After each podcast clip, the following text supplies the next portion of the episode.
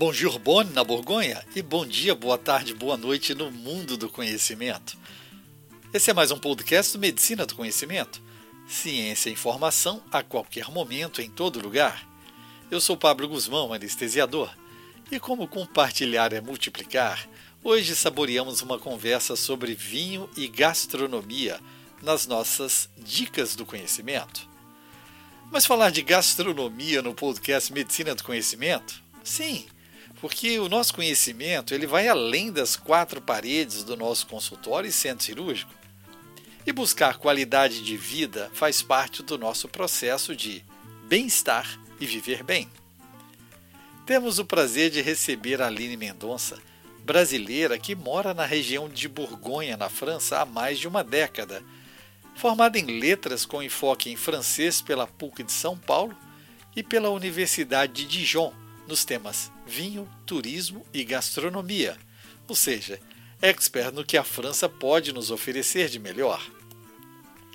E uma dica importante: esse é um podcast realizado com a parceria da consultoria de viagens Aquela Sua Viagem, organizador e parceiro oficial das viagens profissionais e de turismo do Medicina do Conhecimento.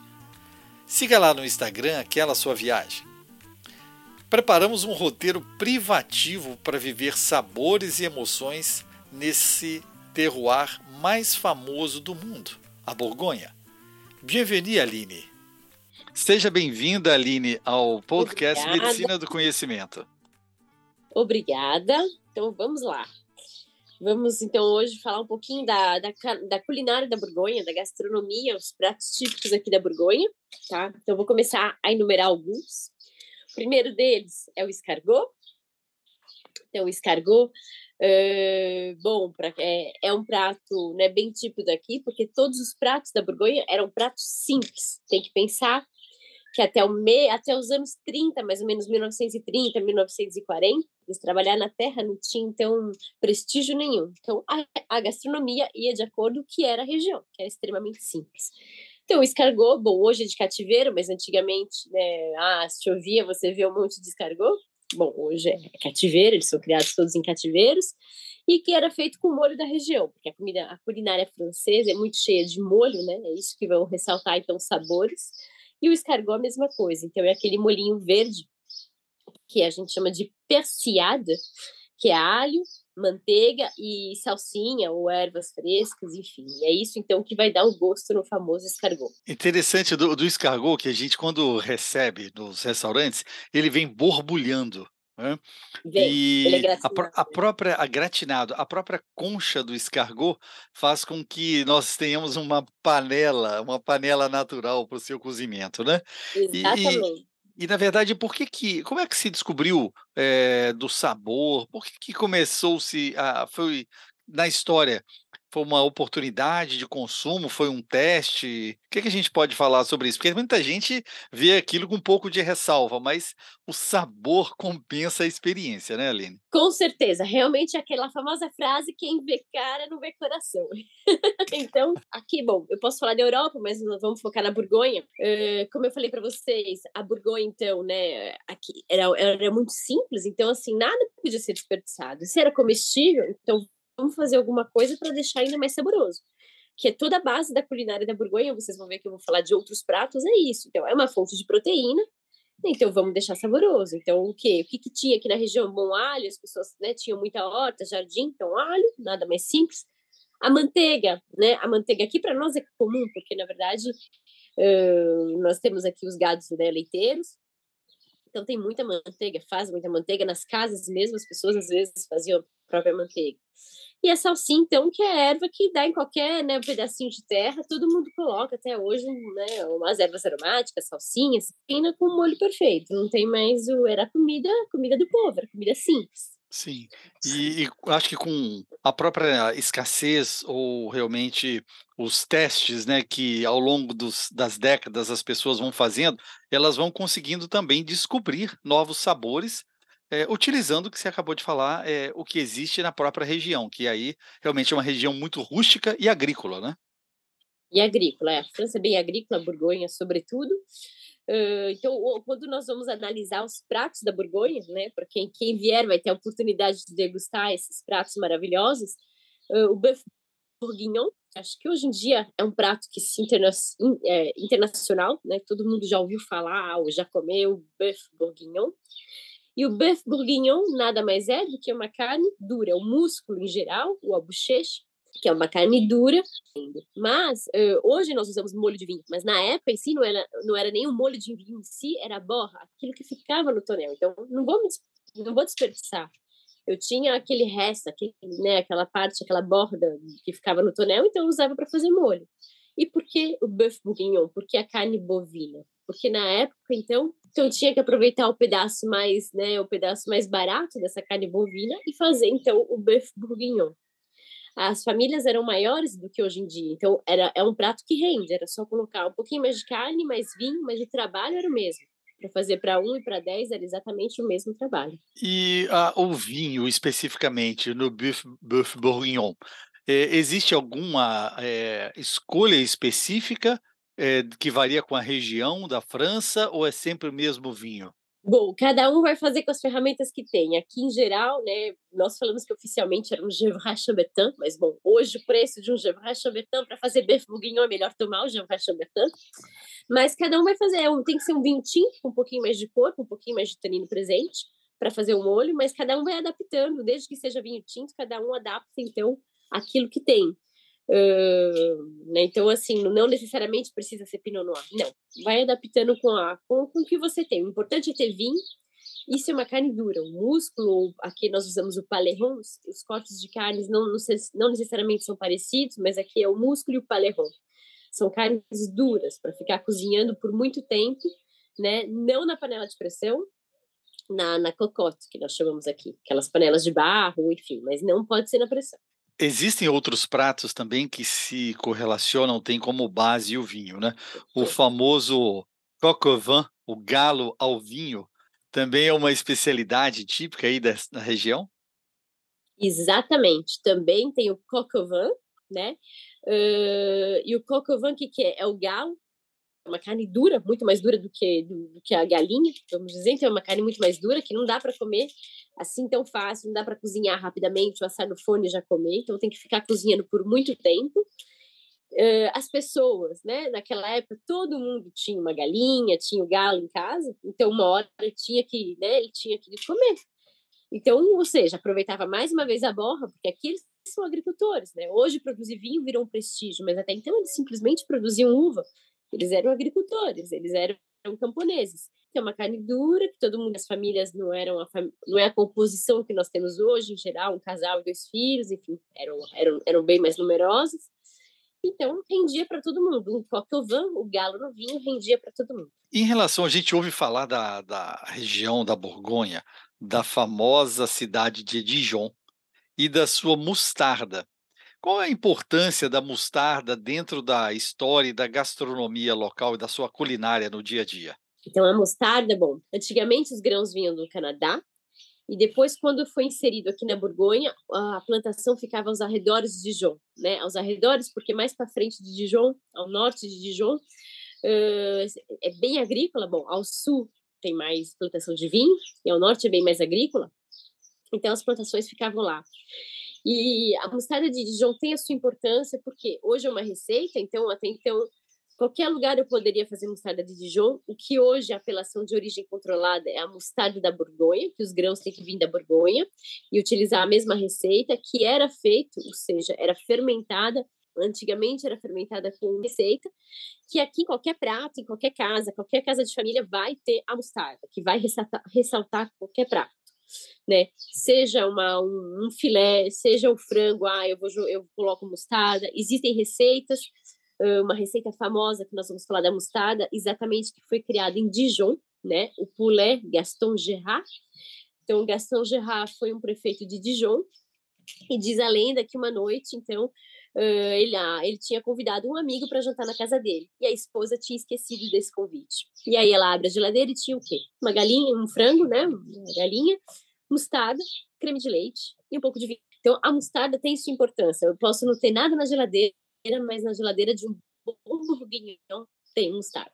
E é interessante, e, e queria que você falasse para os nossos ouvintes sobre essa questão da denominação de origem controlada, que isso não é só para o vinho, né, como a gente está acostumado a ouvir.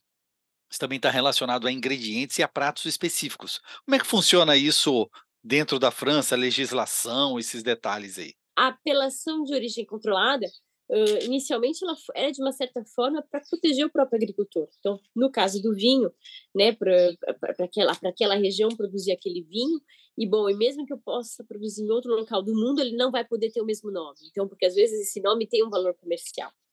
Mas não é só o vinho que tem apelação de origem controlada. Como exemplo, a mostarda de Dijon, bom, que ela não é uma apelação de origem controlada, em qualquer lugar, se eu seguir exatamente a mesma receita, eu posso produzir mostarda de Dijon, quando ah, o sindicato eles resolveram reclamar, já foi tarde demais, então eles fizeram uma apelação de origem controlada para a mostarda da Borgonha, que aí tem que seguir uma série de regulamentação, né, as, as mais simples, então os grãos vir da Borgonha, ser feita na Borgonha, uh, então assim, aqui na própria região, ou seja, na região da Borgonha, Outro exemplo são alguns queijos. Então, vocês sabem que a França tem mais de para cada dia do ano. E os queijos também têm muita apelação de origem controlada, ou é, enfim, por exemplo, você vai pegar um epoisse, que é o queijo típico da Borgonha, né, que é um queijo uh, que é feito aqui na região, né, é, tem, uma tem uma delimitação, então, por exemplo, o gado, ele vai pastar, tem cidades na qual ele vai poder pastar, e se o leite não vier desse, mais dessa região, já não pode mais chamar Ipoás. Tem raças específicas para fazer esse queijo, então são três tipos de raça, Brune, Montbéliard, né, por exemplo. Então, assim, tudo isso vai ser importante porque é uma maneira de regulamentar, de proteger o agricultor e dar traçabilidade de onde vem o produto na qual nós consumimos. E o que é que você, além desses mais conhecidos, existem alguns pratos que são assim receita de família? O que que a gente pode encontrar aí de surpresas nessa região? Bom, aqui na Borgonha é o que eu brinco, né? Mas que é verdade, não tem praia, como aí no Espírito Santo, como entre muitas regiões do Brasil, e não tem montanha. Então, ou seja, no verão a gente não tem praia, no inverno não dá para esquiar. Então, aqui é e beber. Então, nós ficamos especialistas nisso, na gastronomia. e nos vinhos. Um prato que eu gosto muito de ressaltar, que não é tão conhecido, são os œufs amorettes. Então, o que, que é o œuf amorette? É um ovo poché com molho de vinho. Tá? É um prato para quando vocês vêm para Borgonha, quem já esteve comigo, não pode deixar de experimentar. É, faz parte, faz parte da culinária local, faz parte do, da imersão local. E o œuf amorette, então, pegando o gancho aí com o bœuf bourguignon, o bœuf bourguignon, né, como eu falei para vocês, é o músculo mergulhado no vinho. E é o que acontecia. As pessoas comiam os pedaços de carne, mas sempre sobrava o molho. Não pode desperdiçar o molho. Imagina. O que, que as pessoas faziam à noite? Quebravam um ovo, esquentavam e virou, então, o famoso œuf amorette. Que aqui tem até competição de famílias que fazem œuf amorette, tem curso todo ano. Então, ninguém... os ingredientes é aquela cebolinha pequenininha, uh, bacon, né? Mas o bacon de verdade, não propor esse prato, mas cada um é a mesma coisa, mas cada um tem seu jeito. Então vocês têm que experimentar para ver qual que dá prova. Eu gosto também de falar do jambon persier. O jambon persier, jambon em francês é o presunto. E persier, então, é, é, um termo muito usado na Borgonha, é tudo que vai à base de salsinha, né? É salsinha, cebolinha, então a gente fala de persiade. E o jambon persier era o presunto, então ele é um presunto em forma de terrine. Cada família tem o seu, cada um prepara o seu. Mas na história era o presunto que nós comíamos na Páscoa, porque na Quaresma é o jejum e na Páscoa é dia de festa. E a Bourgogne então fazia, festejava isso com esse jambon persier, que normalmente ele é feito, ele, nós comemos com uma salada, uh, manteiga, pão, uh, aí acompanha mostarda e depois acompanhado do bœuf bourguignon. Então aqui é extremamente rico. Né? Em gastronomia aqui nós estamos bem servidos. É, na verdade, cada é, refeição parece ser uma experiência de vida, porque a gente junta história e sabor. Quando a gente fala de harmonização com vinho, a gente fala é, similaridade ou mesmo um contraste. Com esses pratos, normalmente todos são servidos com os vinhos é, locais, é, principalmente do Pinot Noir ou alguns brancos mais encorpados, Chardonnay de Chablis. Como é que faz? Como é que vocês fazem essa correlação aí ou não? Outros vinhos de outras regiões também vão muito bem com esses pratos. Bom, nós estamos na Burgonha, né? E na Burgonha, então, os vinhos da Burgonha. Então, normalmente esses pratos são servidos com os próprios vinhos da região. Então, o escargot, por exemplo, que é algo que está bem na, na, mesa do francês, vai ser como é gorduroso, tem manteiga. Os vinhos daqui são secos, né? Menos de um grama de açúcar por litro. Eu brinco que é o vinho do regime, pode tomar sem problema nenhum, com moderação, mas pode tomar. Uh, então, o aligoté, por exemplo, que é um vinho mais seco, nós falamos que é mais vivo no sentido ele tem acidez, né, mais, é, mais cítrico, então com escargot vai combinar perfeitamente, né, ou um chardonnay, um chardonnay não tão complexo, um chardonnay, um próprio chablis, né, que, são, que é uma região um pouco mais fria, então vai dar um vinho um pouco mais cítrico também. Ou e depois para os pratos em si, nós vamos harmonizar, por exemplo, um bœuf bourguignon, bom, pode ser um pomar, que é um vinho que já tem mais tanino, um gevrey chambertin, e voltamos para o branco no queijo porque é mais fácil de digerir. O queijo é gorduroso. Então, o vinho branco, por ser seco aqui, ele vai harmonizar extremamente bem com a gordura. E aquela acidez, ela vai, ela vai se atenuar pela gordura do queijo. Bom, tem queijo que combina perfeitamente com vinho tinto, mas na Borgonha, uh, nós harmonizamos, principalmente no verão, muito vinho branco com queijo. Excelente. E a gente espera em breve, né, encontrá-la pessoalmente com esse grupo que estamos organizando, com esse é, destino é, incrível e realmente tido como o terroir mais famoso do mundo. E eu queria que você falasse assim brevemente é, por que da importância essa divisão Côte de Bonne, Côte de Nuit, é, espaços tão pequenos produzindo vinhos tão diferentes? Como é que isso pode acontecer? Isso foi um sopro divino ou é uma técnica realmente de vinicultura? Então vamos lá. É realmente bom, é, cada um produz o seu, cada um tem sua receita logo vocês vão vir aqui, vão passar vários dias aqui para entender um pouquinho mais, visitar cada cantinho, né, desvendar então os tesourinhos aí da Borgonha.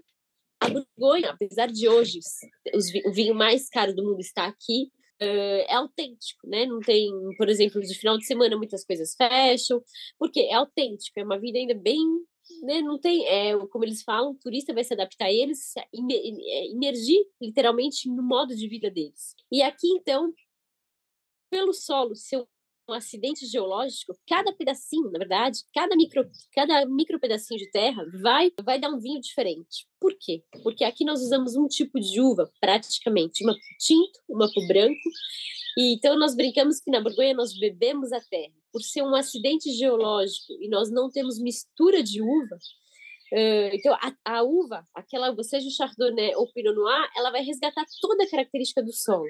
E é lógico, Aí vai entrar o terroir e o trabalho do próprio produtor, que cada um tem o seu jeito. Uh, é o que eu brinco, né? No Brasil, quantas pizzarias tem, né? Todo mundo faz mussarela, calabresa, portuguesa, mas cada um tem o seu jeito, a sua receita. Existe a questão da qualidade, que para mim isso é indiscutível, né? A qualidade, nós sabemos se um vinho tem qualidade ou não, eu consigo perceber isso. E mas o gosto é discutível. A qualidade não, mas o gosto é discutível. Então, é por isso que é importante ficar vários dias, é importante degustar em várias vinícolas diferentes, porque é assim que nós vamos aprender a entender o que, que nós gostamos, ou por que, que nós preferimos tal vinícola, ou por que nós preferimos a outra, enfim. Sensacional. É impossível. Tem que estar em loco realmente para experimentar, porque é, é, é, muito mais do que apenas visitar uma região vinícola, é viver a experiência de vida do produtor. Eu acho que esse é o ponto principal de estarmos juntos, de tê-la como a nossa referência aí, porque na verdade você tem que conhecer as pessoas, porque para entrar dentro da casa das pessoas você tem que eh, elas têm que ter confiança, né?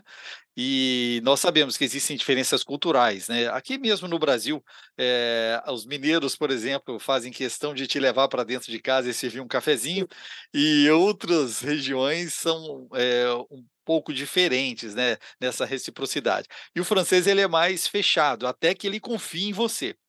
Então, tendo alguém como referência, as portas se abrem, não é, Aline?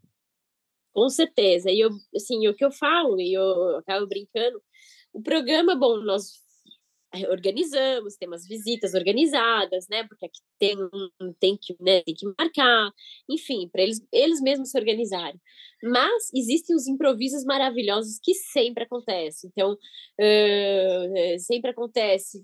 Se vocês pegarem a época da colheita, que provavelmente tem grandes chances de acontecer para esse grupo que vai chegar em setembro, nós vamos parar na colheita, com certeza vai ter algum produtor, ele vai querer explicar, ele vai dar uva para experimentar, degustar a história, entender como é feito. E aí você percebe realmente que é, são artesanais. Os vinhos aqui, é, os produtores autênticos, pequenos produtores, é literalmente artesanal.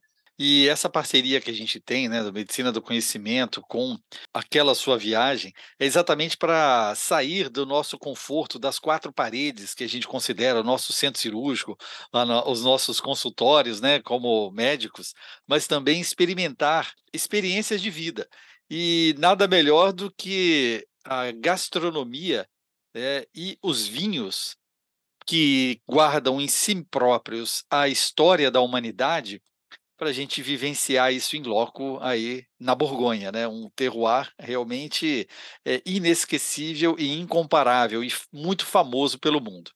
Queria que você falasse é, por que o Romanée Conti é o vinho mais caro e mais famoso do mundo. Isso foi uma jogada de marketing ou é realmente porque ele é algo inalcançável?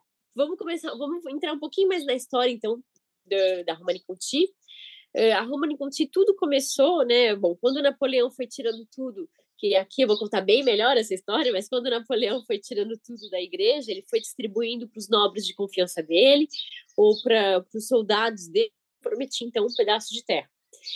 E, e o príncipe e, eu, e quem tomou a vinícola Romani Conti foi o próprio príncipe de Conti, que já era um já era muito mais, ele fornecia o vinho, né, para toda a corte parisiense. Então quer dizer, a gente compara muito a Borgonha com Bordeaux, mas a Borgonha era simples, enquanto Bordeaux já mandava vir para a Inglaterra, já no século XVII, XVIII, sei. É, hoje importar e exportar é normal, mas naquela época, imagina, para a Inglaterra. Mas a Borgonha só para Paris.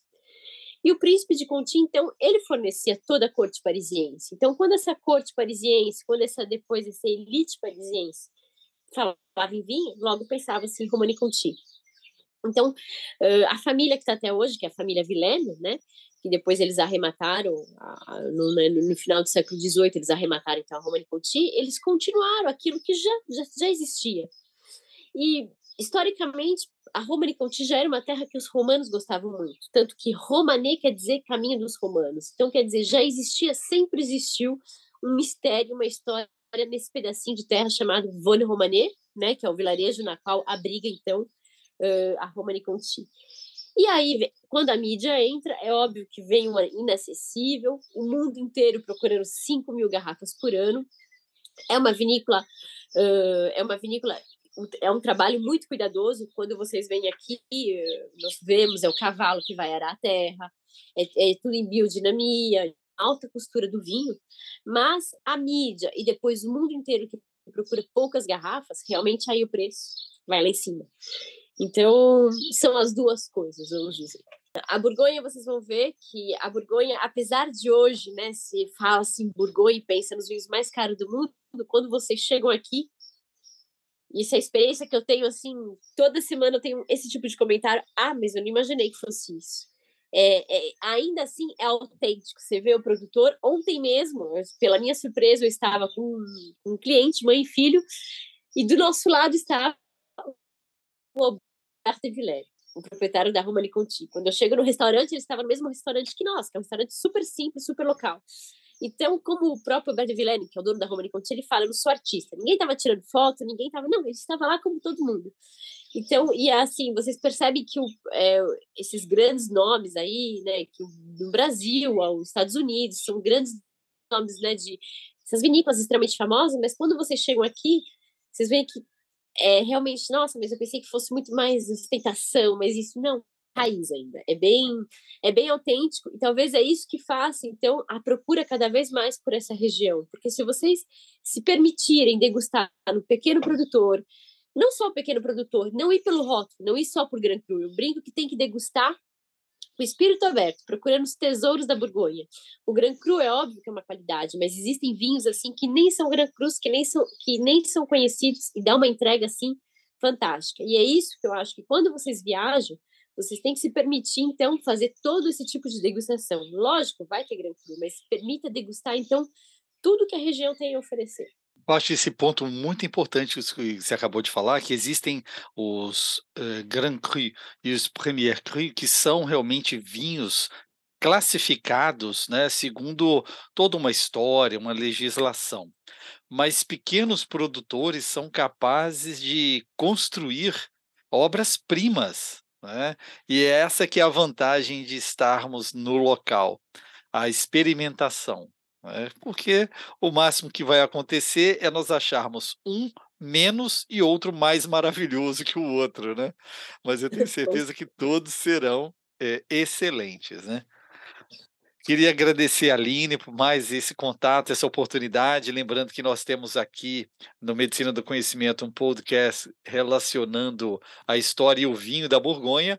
E hoje a gente abordou aí um pouco mais sobre a gastronomia é, francesa e a gastro, gastronomia regional. E pedir que você deixe para a gente aí um convite, uma mensagem para quem ainda está na dúvida se deve ou não visitar essa região. E em setembro, lembrando, nós temos um grupo, e eu espero que isso seja recorrente, né, Aline? Que não seja apenas uma vez por ano, quem sabe várias vezes, né? Porque realmente merece, a visita é merecida. Espero que vocês venham para cá o mais rápido, já em setembro, e depois vão, com certeza vão ter outros grupos. E justamente é, é um todo. A Borgonha é bom. Nós falamos do vinho, mas quando vocês chegam aqui é um todo. É a gastronomia, é a história, é, é o jeito de viver, a beleza natural, as paisagens, enfim, é completo. Uh, não é não, não é não é maçante é, é, vocês vão ver que vocês vão é uma experiência fantástica eu que moro aqui há 13 anos eu ainda não me acostumei com a Borgonha então eu estou esperando vocês para nós desvendarmos juntos esses cantinhos da Borgonha, junto com, a, com aquela viagem. E espero vocês a, muito em breve aqui. Da última vez eu te desafiei perguntando é, a sua, o seu prato preferido. Meu prato preferido? Um, um autêntico bœuf bourguignon. Nada mais reconfortante. Certo. E o seu queijo? Bria Savarin. Então nós temos que prová-lo. E o seu vinho, é, qual, na verdade, né, nós sabemos que aí principalmente o Pinot Noir e o Chardonnay, mas de qual comuna, de qual região, é, qual côte é aquela que te sempre te impressionou? É aquele que, poxa, se eu levar esse, eu tenho certeza de que serei bem servido. Ok, bom, de pergunta difícil. Uh, vamos lá, eu acho que a Côte de Bonne, pelos seus brancos, impressiona. Né? Nós pensamos logo quando falamos Borgonha pelo tinto, mas eu acho que os brancos, pouquíssimo açúcar, menos de um grama por litro, para mim é, é o impressionante. É algo assim que muita gente fala, não gosto de branco, chega aqui e acaba só comprando branco. e para mim, pessoal, que foi o que eu vivi também, são os brancos. São Merceau, Coligny Morrachet e mesmo os menos conhecidos como Saint-Aubin. Ótimo, será um prazer degustá-los então. Muito obrigado, Aline, e até mais, até setembro e até o próximo episódio do podcast no Medicina do Conhecimento. Perfeito. Espero vocês em setembro, então a très bientôt. A tout à l'heure. Obrigado, Aline. E para você que nos ouve e ficou interessado por esse projeto, entre no Instagram Aquela Sua Viagem e saiba mais detalhes. Escute a rádio web Medicina do Conhecimento no link www.medicinadoconhecimento.com.br. Escolha sua plataforma, ouça mais podcasts pelo Spotify, Deezer, Apple, Google Podcast, SoundCloud, YouTube ou até mesmo peça na sua Alexa. Na Medicina do Conhecimento você escolhe o player da sua preferência e é muito importante seu feedback. Mande sua resposta, sua pergunta, seu comentário para participar do próximo podcast. Compartilhe nas suas redes e deixe seu like onde nos ouvir. Isso vai aumentar a divulgação do nosso projeto. Fique ligados nas redes sociais, Facebook e Instagram, Medicina do Conhecimento. Afinal, compartilhar é multiplicar.